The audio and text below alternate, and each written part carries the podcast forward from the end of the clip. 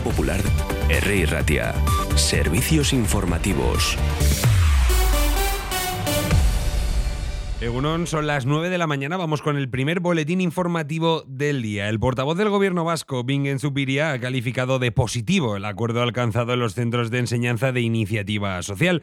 Zupiria ha destacado que gracias al diálogo y a la negociación esta mañana ha sido posible que las partes implicadas alcanzaran un acuerdo y se haya desconvocado la huelga y las huelgas que tenían previstas. Por lo tanto, Bingen Zupiria ha destacado que valoran ese esfuerzo de negociación y de diálogo que ha existido, aunque haya sido después de un proceso largo y que seguramente ha tenido una gravedad porque ha tenido una consecuencia en las necesidades educativas de los alumnos y en las situaciones familiares que se generan en torno a este sistema educativo. Por su parte, Ampas Unidas ha mostrado su alegría por este acuerdo que, según ha dicho, va a permitir que sus hijos puedan por fin recibir la educación a la que tienen derecho. Aún así, han advertido que después de dos conflictos han aprendido que estas situaciones son cíclicas y el convenio firmado hoy tiene vigencia hasta final de año, el 31 de diciembre de 2024, lo que les hace temer que esta situación pueda producirse nuevamente y en el 2025 nos veamos otra vez con la pancarta y en la calle defendiendo a ese alumnado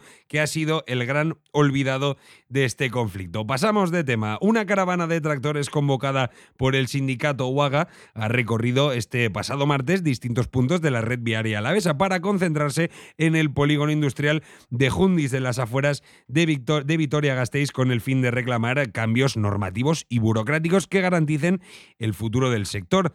La protesta, que continuará este próximo viernes frente a la sede del eh, Gobierno Vasco, bueno, este próximo, hoy miércoles, frente al Gobierno Vasco en la capital alavesa, se prevé que llegue a Bilbao este mismo viernes. Eh, vamos ahora a asuntos de política. El candidato al Endacari de Euskal Herria Bildu, Peyo Chandiano, ha afirmado este martes que la sociedad vasca pide para su desarrollo construir acuerdos básicos entre su formación y el PNV en ámbitos como la educación, el desarrollo del euskera o el estatus político. En una entrevista concedida a Vizcaya y Ochandiano ha considerado que el debate político no es tanto entre los modelos de PNV y Euskal Herria sino que se debería centrar en el modelo de país que queremos crear en los próximos años en este nuevo ciclo político. Más asuntos. El, vertedero de Zaldívar admitió al menos 13 toneladas de residuos peligrosos relacionados con aparatos eléctricos o electrónicos en los años 2018 y 2019. Así lo certifica una sentencia del Tribunal Superior de Justicia del País Vasco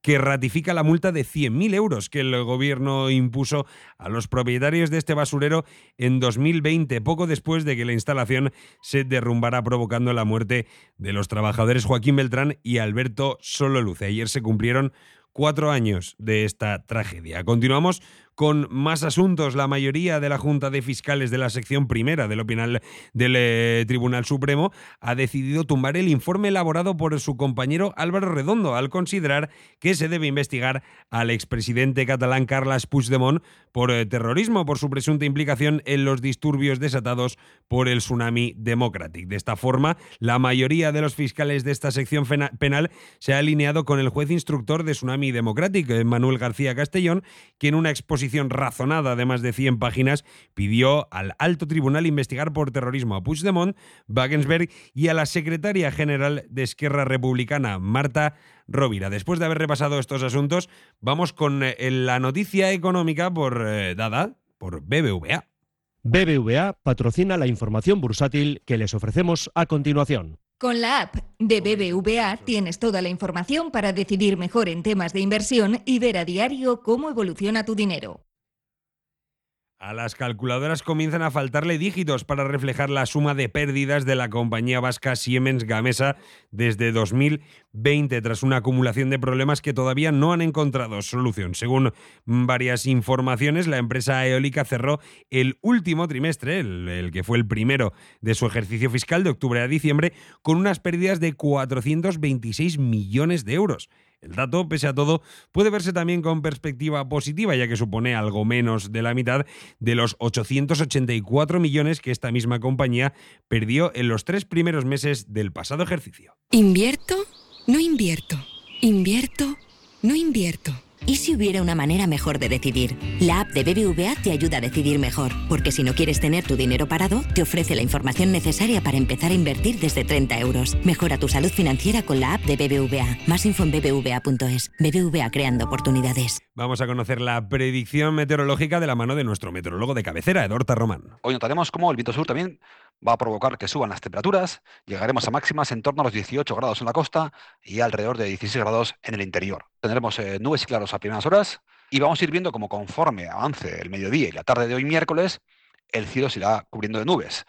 Mañana jueves, una jornada que tendremos fuertes rachas de viento del sur-oeste, sur-suroeste. Seguiremos con temperaturas elevadas, en torno a los 16-18 grados las máximas, y se pueden producir algunos chubascos de poca entidad, pero algunos chubascos se pueden producir de cara a la tarde de mañana jueves. Y con fuerte viento seguirá la jornada del viernes. También se pueden producir algunos chubascos de poca entidad durante la tarde de noche del viernes. Pero será una jornada más en la cual hablaremos del intenso viento del sur, con temperaturas eh, en torno a los 18-19 grados las máximas el viernes. El sábado y el domingo la estación dará un nuevo giro hacia un ambiente más invernal. Bajarán las temperaturas y la lluvia será más frecuente. Este ha sido el primer boletín informativo. A las 10 de la mañana vuelve Juan Majubera con más información. Agur.